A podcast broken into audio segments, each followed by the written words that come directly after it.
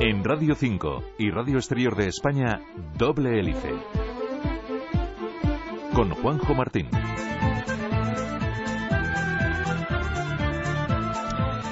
Cuando vemos algo que se sale de lo común, algo que creemos que no es normal, lo definimos como raro. En definitiva, algo raro es algo poco frecuente. Hola, bienvenidos a Doble Hélice. Las enfermedades raras son aquellas que son poco comunes, que afectan a pocas personas en el mundo. Los pacientes que sufren alguna de estas patologías padecen una doble condena, la de ser enfermos y la de tener una enfermedad que tienes pocos pacientes.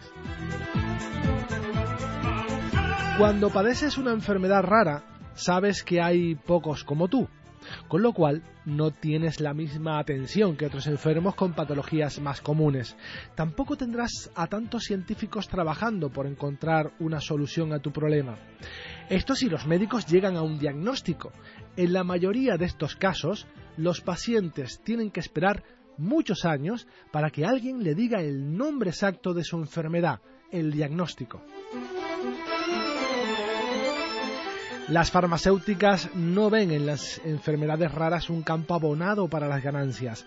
Son pocos clientes. O mejor dicho, no lo veían porque poco a poco la ciencia y la industria están prestando atención a estos enfermos. Hoy les queremos hablar de estas enfermedades raras y compartir el eslogan del pasado Día Mundial de las Enfermedades Raras. La investigación es nuestra esperanza. Detrás de cada fármaco, de cada tratamiento, existe un mundo apasionante de investigación. Doble hélice. Y para hablarles hoy de enfermedades raras, tenemos con nosotros al profesor Eduardo Salido, que es jefe del Servicio de Anatomía Patológica del Hospital Universitario de Canarias. Buenas tardes, Eduardo. Buenas tardes, Juan. Muchas gracias por estar con nosotros una vez más para hablar de algo que eh, cada vez preocupa más a la sociedad. Cada vez es menos raro hablar de las enfermedades raras. Eh, el nombre de las enfermedades raras es muy descriptivo, eh, pero ¿cómo podemos definir lo que es una enfermedad rara? Sí, es, descriptivo y, es un poco más descriptivo en anglosajón que en español, porque en español a veces se interpreta como enfermedad, así, con un, tono que no es estrictamente estadístico, que es lo que significa... Y despectivo a veces. A veces despectivo, que en inglés es simplemente infrecuente. Es una enfermedad muy infrecuente en torno a un paciente por 2.000 nacidos o, más raro que eso. Ahí solemos trazar la línea eh, a partir de lo cual lo llamamos raras, entre lo que la población general pues está familiarizado con eh, la fibrosis quística, quizás es la enfermedad hereditaria de las más frecuentes, pues esa sería sería como la fibrosis quística y más raro que la fibrosis quística. Hay algunas que son ultra raras. Claro, raras entre las raras. Exacto. Y hay enfermedades que han salido de la lista de enfermedades raras o que se han incorporado, eh, que depende un poco del número de pacientes, porque esto me imagino que irá fluctuando. Sí, sí que es cierto que fluctúa. Eh, las que se incorporan se han venido incorporando como consecuencia del conocimiento más detallado de nuestro genoma. Entonces, enfermedades que prácticamente se desconocían, como ahora ah, sabemos nuestra dotación de genes, pues empiezan a ser eh, aparecer algunas, ya no muchas, porque llevamos ya unos años que conocemos nuestro genoma en profundidad y cada vez queda menos por descubrir ahí ahí estarían las que se incorporan y luego las que salen de enfermedades raras, pues, pues eso ya es eh, menos frecuente y básicamente se debe a que una vez que hay algo que ofrecerle a los pacientes, una vez que empieza a haber un tratamiento, pues se rastrea más esta enfermedad. Cuando, cuando no hay mucho que ofrecerle, pues tampoco hay un gran interés en diagnosticarla. Pero cuando ya empieza a haber tratamientos, vemos que hay un efecto positivo de búsqueda de la enfermedad y a veces pues resulta que no era tan rara como se creía, pero, pero son pocos los ejemplos. Eduardo, aproximadamente de cuántas enfermedades podemos estar hablando? Unas 7.000. 7.000. Unas 7.000 son los genes. Nosotros tenemos unos 25.000 genes eh, que, que, codifiquen por una proteína los genes en el sentido clásico de la palabra, eh, unos 25.000. Y de ellos, cuando hay una mutación en alguno de ellos, eh, muchas veces es letal en desarrollo embrionario temprano, con lo cual no llega a ser una enfermedad. Claro. Eh, de ahí, por tanto, que, eh, que, tengamos los que son mutaciones compatibles con la vida, son las que llegamos a ver como enfermedad y vienen a ser en torno a unas 7.000. Habrán enfermedades, como decías, que compartan cinco, seis personas en todo el planeta, otras que son mucho más numerosas, pero claro, eh, siete mil enfermedades que aglutinan a, muchos enfermos, en, en, definitiva es una masa social importante en cada país. Estamos hablando de muchísimos enfermos, de un tanto por ciento de la población interesante. Exacto. Ese ha sido, yo creo que ese ha sido el, cambio de paradigma que ha hecho que ahora se investigue más en enfermedades raras, que haya más atención sanitaria en enfermedades raras y bueno, eh, en el eslogan de que eh, pues juntos tenemos fuerza, es como se, se presenta ahora las enfermedades raras como un colectivo de enfermedades, un colectivo de enfermos que todos juntos tienen un peso y se hace oír su voz. Y esto ante instituciones que financian la investigación y también ante la industria farmacéutica empiezan a, a, ver ya pues eh, una mayor sensibilidad con esto. Ha cambiado en los últimos años. Que mm, yo que llevo algunos eh, rastreando el, periodismo y haciendo información de este tipo, sí que he notado en estos 20 años que mm, antes hablar de enfermedades raras era hablar con personas condenadas absolutamente al olvido.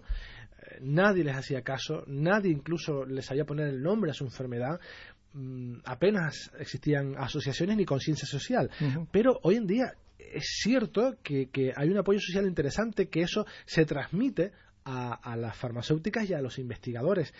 Eh, antes decíamos que las eh, compañías farmacéuticas no veían negocio en esto, ahora no sé si lo ven, pero están empezando a actuar, algunas. Sí, es así. Algunas por lo que llaman responsabilidad corporativa, bueno, entienden que no, es no todo tiene que ser hacer dinero. En la medida que la empresa sea viable, en su conjunto pues eh, si de algunos fármacos venden mucho y ganan mucho, pues pueden permitirse pues eh, también tener algunos fármacos de los que ganen poco.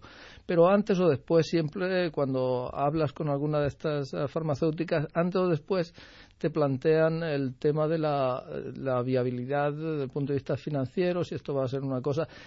Lo que pasa es que en enfermedades raras también se juega con, con la posibilidad, que a veces es remota y otras veces es una es probable que lo que sirve para una enfermedad rara luego te puede ser útil para una enfermedad no tan rara. O sea que la biología del ser humano a veces permite algunas extrapolaciones y aunque el número de situaciones en las cuales esto se puede dar no sea muy alto, pues por ejemplo, eh, si hablamos de, luego hablaremos quizá de la enfermedad en la que nosotros trabajamos, es una enfermedad muy rara, pero tiene una parte de esta enfermedad es que hacen piedras en el riñón piedras de un determinado tipo, de oxalato cálcico. Eh, bueno, eh, esa enfermedad es rara, pero gente en la calle que tiene una piedra en su vida o dos piedras, han pasado dos piedras en su, eh, de riñón en su vida, dos episodios de litiasis, como le llamamos, pues hay muchas. Entonces, si un fármaco que has diseñado para una enfermedad rara acaba siendo extrapolable a una enfermedad común, entonces recuperan toda la inversión y más. y, esas eh, son las componendas que se hacen. Digamos que no dan puntadas sin hilo.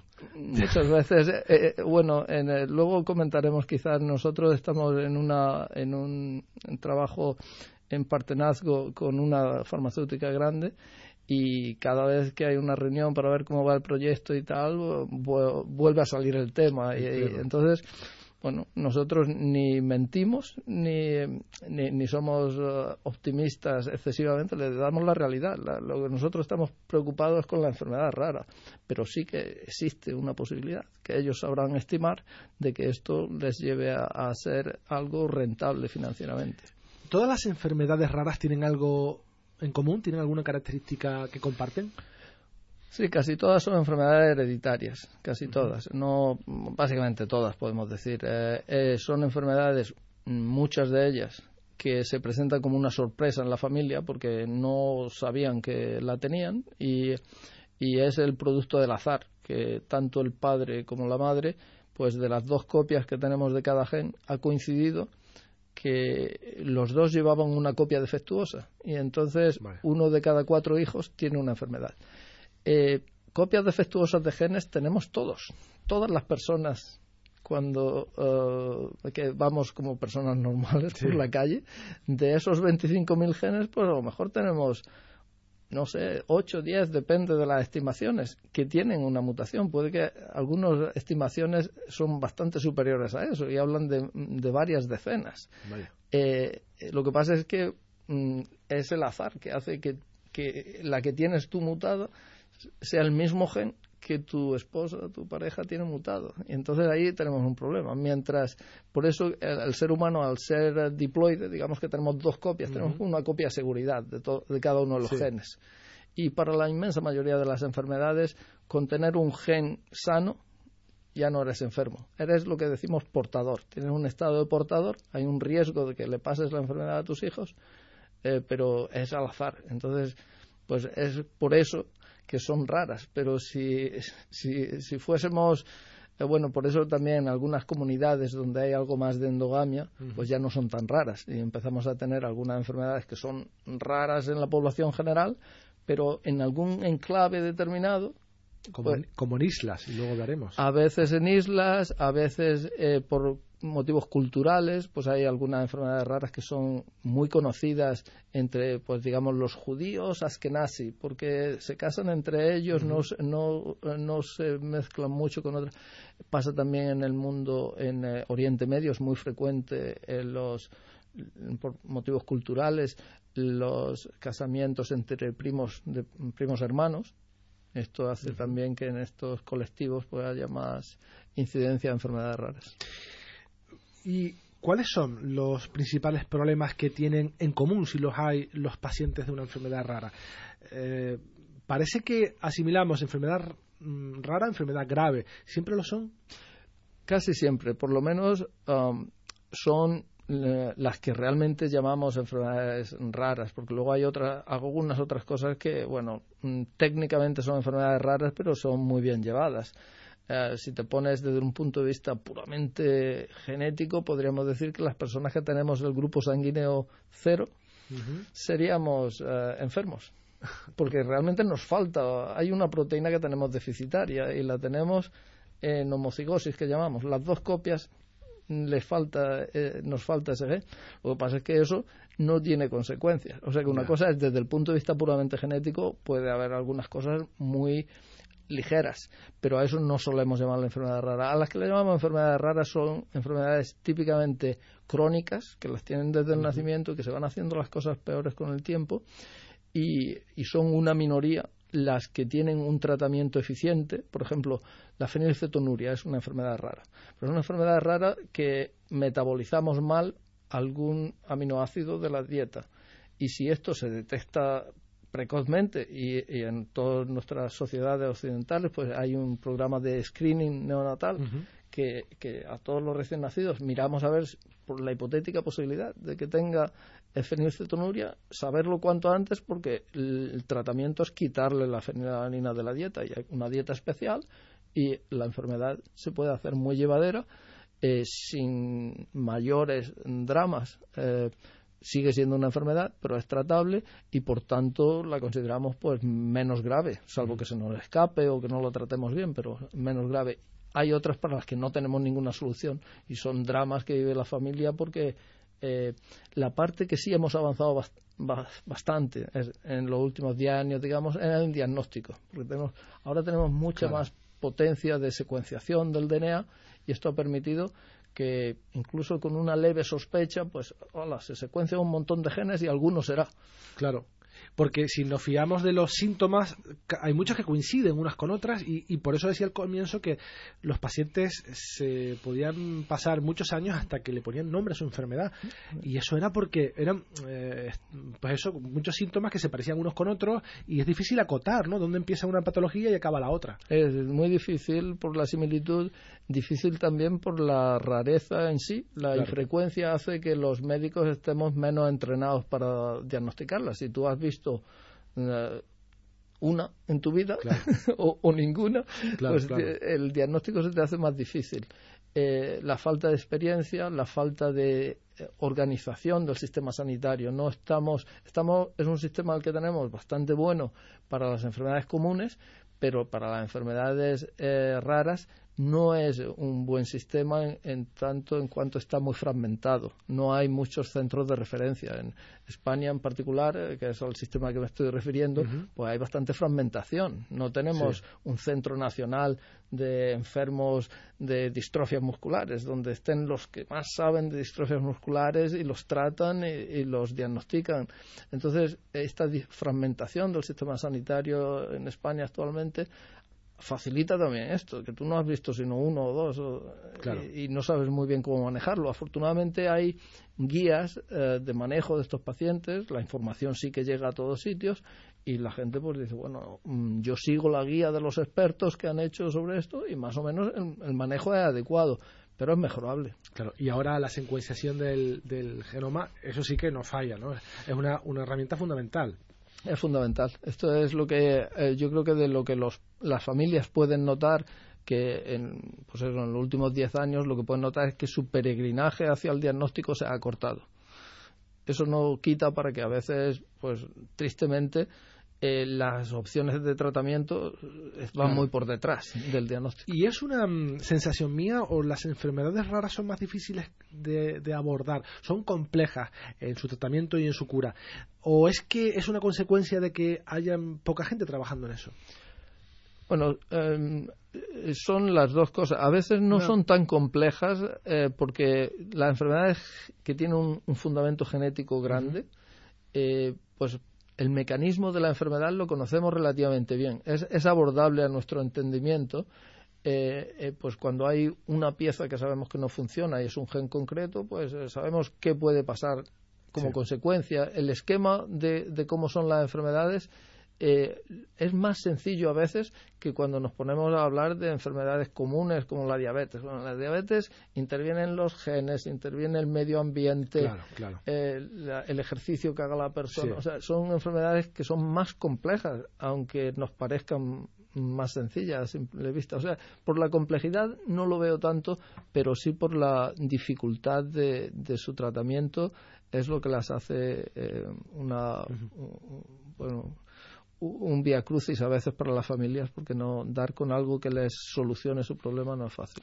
Hemos llegado más o menos al, ecuador de nuestro programa, saben nuestros fieles oyentes que es el momento en el que tomamos un respiro y escuchamos nuestro reportaje que nos abre los ojos a, a, otros temas completamente diferentes a los que estamos abordando.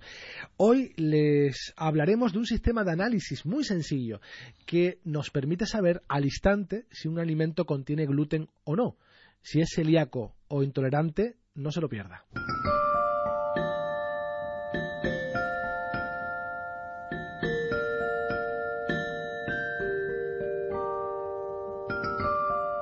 Un kit de análisis similar a los test de embarazo permitirá a los pacientes celíacos comprobar de manera directa que su dieta se realiza de forma correcta. Así lo han confirmado científicos de la Universidad de Sevilla, en colaboración con expertos del Instituto Hispalense de Pediatría, el Hospital Universitario Virgen del Rocío y la empresa Biomedal.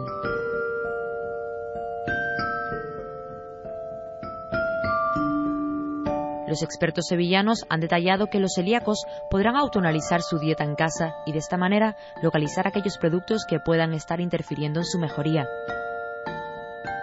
Una ingesta de gluten cero es imposible debido a que un nivel mínimo de contaminación siempre está presente en la dieta diaria. Algunos pacientes no pueden consumir más de 10 miligramos diarios de gluten si quieren evitar los daños en su mucosa intestinal. Por lo tanto, son necesarias herramientas precisas y no invasivas que muestren la ingesta real y así evitar las secuelas.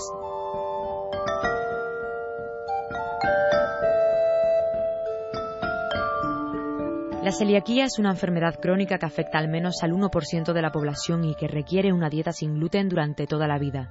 Este conjunto de proteínas presentes en el trigo, el centeno, la cebada y la avena provoca una reacción inmunológica en pacientes predispuestos genéticamente y produce una reacción inflamatoria en el intestino.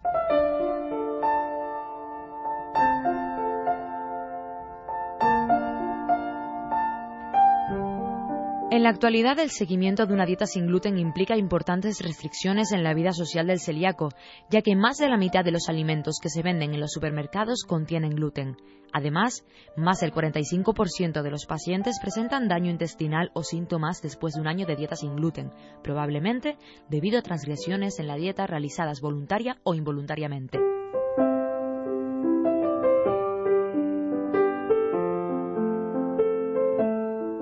Este nuevo sistema permite la detección de transgresiones accidentales después de la aparición de síntomas como diarreas o vómitos y diferenciarlos de una simple gastritis, por ejemplo. También posibilita realizar un seguimiento de los pacientes en el diagnóstico y al inicio del mismo, cuando es más fácil infringir el tratamiento por desconocimiento. Además, permite el análisis en la gestión de la dieta para cualquier enfermo, evitando pruebas más agresivas.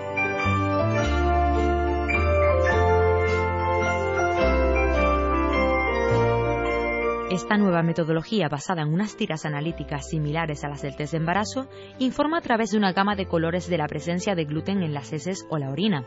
Supone la solución a algunos problemas clínicos y abre nuevas posibilidades para evaluar futuros tratamientos para los celíacos y mejorar su calidad de vida. En Radio 5, doble hélice.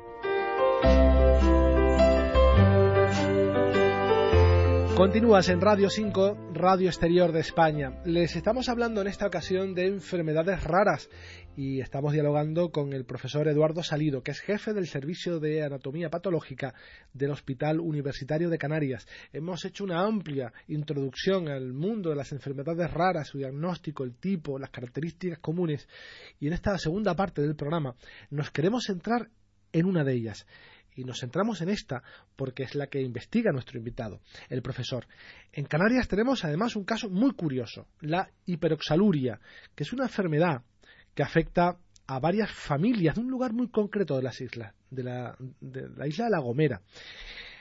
Pero vamos a hacer una introducción. Primero, ¿qué es la hiperoxaluria? ¿Cómo podemos definirla? Pues, eh, eh, bueno, como su nombre indica un poco, es que en la orina hay mucho oxalato. El oxalato es un compuesto que tiende a hacer piedras, a, precipitar, a hacer oxalato cálcico y estos pacientes tienen hígados que producen demasiado este oxalato. El oxalato no es útil para nada eh, en un mamífero y lo único que hacemos es que lo eliminamos por la orina. Mientras los niveles de oxalato son ah, bueno, manejables, eh, lo eliminamos y no hay problema. Cuando son muy altos, se daña el riñón, porque se precipitan las sales de, oxalato en el riñón y entonces, ya, y entonces ya se cierra la única ruta de salida que tenemos para eliminar el oxalato, que es el riñón, pues empieza a deteriorarse, entonces los niveles de oxalato suben y, se convierte en una enfermedad que puede ser mortal. Podemos tener arritmias cardíacas, podemos tener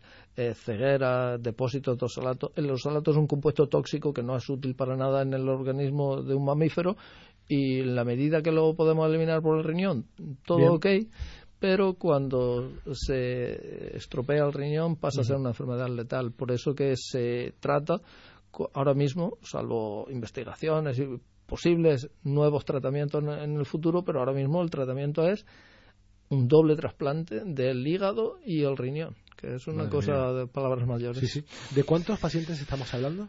Eh, bueno, en, en, nuestra comunidad nosotros lo de la gomera es, una cosa eh, curiosa porque la mutación que es más frecuente en Canarias, pues eh, el efecto fundacional, dónde empezó esto haciendo extrapolaciones de, de, lo que sabemos de genética de poblaciones, pues parece ser que entró más por la isla de La Gomera porque allí es algo más frecuente, pero la podemos encontrar en cualquiera de las islas y es una enfermedad que también se ve en, en la península y en todos sitios. Lo que es único aquí es que tenemos una mutación que está compartida por prácticamente todas las familias que tenemos registradas del archipiélago canario. Y esto tiene que ver pues con el aislamiento poblacional histórico. Esto no es una cosa de los últimos 100 o 200 años, es cosa de mucho más atrás. Cuando entra una mutación en un territorio que está aislado y, la población es muy pequeña, son muy pocos los habitantes, pues eh, se acaba convirtiendo en algo relativamente frecuente que alguien sea portador de esta enfermedad. Y, eh, y luego pasan generaciones y empiezan a aparecer eh, pacientes que no comparten el apellido. No podemos hablar de no endogamia eh, en el sentido estricto que decimos. No son familiares, no es que se estén casando entre primos ni nada así. Eso, un paciente tiene un apellido, otro tiene otro, pero si los trazamos hacia atrás, a lo mejor tienen hace 20 generaciones, tenían un ancestro común Y, entonces eh, por ahí viene eh, la mayor representación que tiene esta enfermedad en Canarias, que es muy superior al resto de, bueno, del mundo occidental, por lo menos. Quizá en algunas partes de, Oriente Medio y en algunos enclaves así eh, tenga una incidencia parecida, pero de hecho en, julio vamos a hacer el, hay, todos los investigadores de hiperosoluria primaria tenemos una reunión de trabajo, un workshop, eh, lo hacemos cada dos años. Y en julio lo vamos a hacer eh, en Tenerife, eh, un poco en, en, honor o, mm, subrayando el hecho de que la hiperosoluria primaria es una enfermedad relativamente frecuente dentro de ser una enfermedad rara en Canarias. se conocía muy poco de esta enfermedad no hace muchos años y lo primero que había que hacer, que se hace en estos casos, es crear un modelo y a eso te pusiste y creaste un ratón modelo donde investigar esta enfermedad. Eh, ya eso existe, ese modelo existe. Sí, eh, existe y ese ha sido. fue el primero. De... Sí, ese ha sido básicamente, por si lo tengo que resumir mucho, pues sería mi contribución, la contribución de mi grupo a esta enfermedad, la que fue realmente. Mm, abrió eh, la posibilidad de que otros investigadores también se metieran en esto. Y no solo investigadores académicos como nosotros, sino eh, industria. Eh, hay compañías ahora que tienen este modelo, que lo están utilizando y pues hay es muy satisfactorio ¿no? ver que eh, hemos dado un, empujón a la investigación en esta enfermedad facilitando una herramienta y mm, cuál sería mm, el estado del arte en este momento. O sea, eh, eh, la última hora en ese músculo tan grande de, investigación, de tu grupo de investigación, ¿cómo están las cosas en estos momentos? Pues eh, hemos tenido, el año pasado publicamos los resultados de, encontramos una diana, otro, gen que digamos está por encima del gen que está mutado en esta enfermedad, que hemos demostrado que es una buena diana terapéutica. Hemos dicho, si ese otro gen lo inhibes, la enfermedad mejora mucho. Y esto lo hemos demostrado con, una tecnología que se llama de RNA interferente y, esto ha atraído a empresas que están, hay ahora mismo dos empresas del mundo del RNA interferente que están empezando ensayos clínicos con pacientes para ver si esto realmente, o sea que empezamos a tener opciones. Eh, también Glaxo uh, mostró interés por esta, estos resultados y tenemos ahora un trabajo conjunto con ellos a ver si encontramos un, fármaco ya, ya no RNA interferente, sino una pastilla que inhiba este enzima y esto pueda tener un beneficio sobre el paciente. Estamos en un momento que es muy ilusionante y que parece que nos acercamos a, contribuir a que haya alguna posibilidad terapéutica. Eso es muy excitante. Tengo la sensación de que dentro de muy poco eh, vamos a dar grandes noticias respecto a esta enfermedad y, y espero que el equipo que dirijas tenga mucho que ver, pues sería todo un orgullo. Don Eduardo Salido, profesor Eduardo Salido, jefe del servicio de anatomía patológica de la Universidad del Hospital Universitario de Canarias, muchísimas gracias por haber estado con nosotros, ha sido un auténtico placer. Igualmente es un placer, Juanjo, venir aquí a hablar con vosotros. Un abrazo. Un abrazo. Ya lo ven, hablando de enfermedades raras, llegamos al final de este programa que, como saben, pretende bucear entre laboratorios y centros de investigación para mostrarles qué hay detrás de cada fármaco, de cada tratamiento. Nos vamos en esta versión radiofónica, pero seguimos muy, muy vivos, como saben, en internet, en facebook.com barra doble hélice y en twitter arroba doble hélice RNE. También puedes escuchar todos nuestros programas cuando quieras en iVoox. En la realización técnica tuvimos a Juan Pablo Hernández en la dirección a quienes habla. Juanjo Martín, hasta la próxima semana.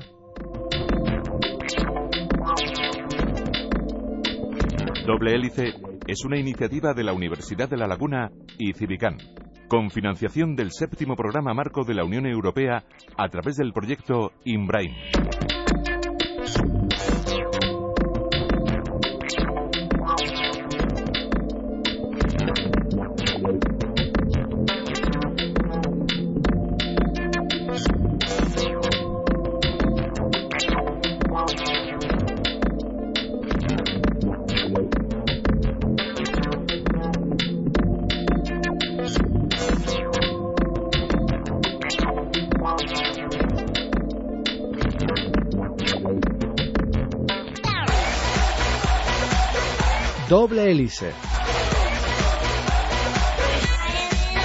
Todo lo que siempre has querido saber sobre las ciencias de la salud, los sábados de 1 y media a 2 de la tarde, en Radio 5 y Radio Exterior de España.